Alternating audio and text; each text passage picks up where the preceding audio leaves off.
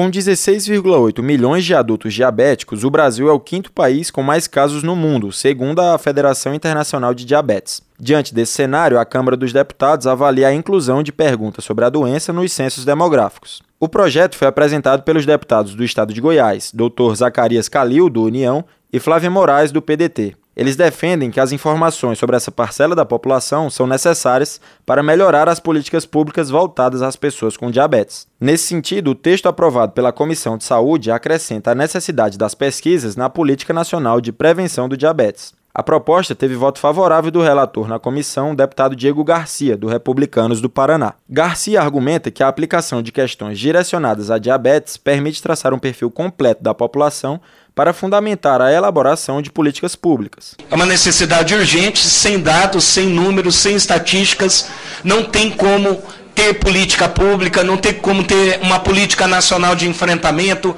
uma política de Estado, uma política municipal. Então é urgente que isso seja inserido nos censos demográficos para que a gente tenha dados e possa avançar cada vez mais na prevenção, pensando na saúde da nossa população. A Federação Internacional de Diabetes projeta que até 2030 a incidência da doença chegue a 21,5 milhões de brasileiros. De acordo com a instituição, a urbanização e novos hábitos de vida, como o aumento do consumo de alimentos processados, são fatores importantes para o maior número de casos.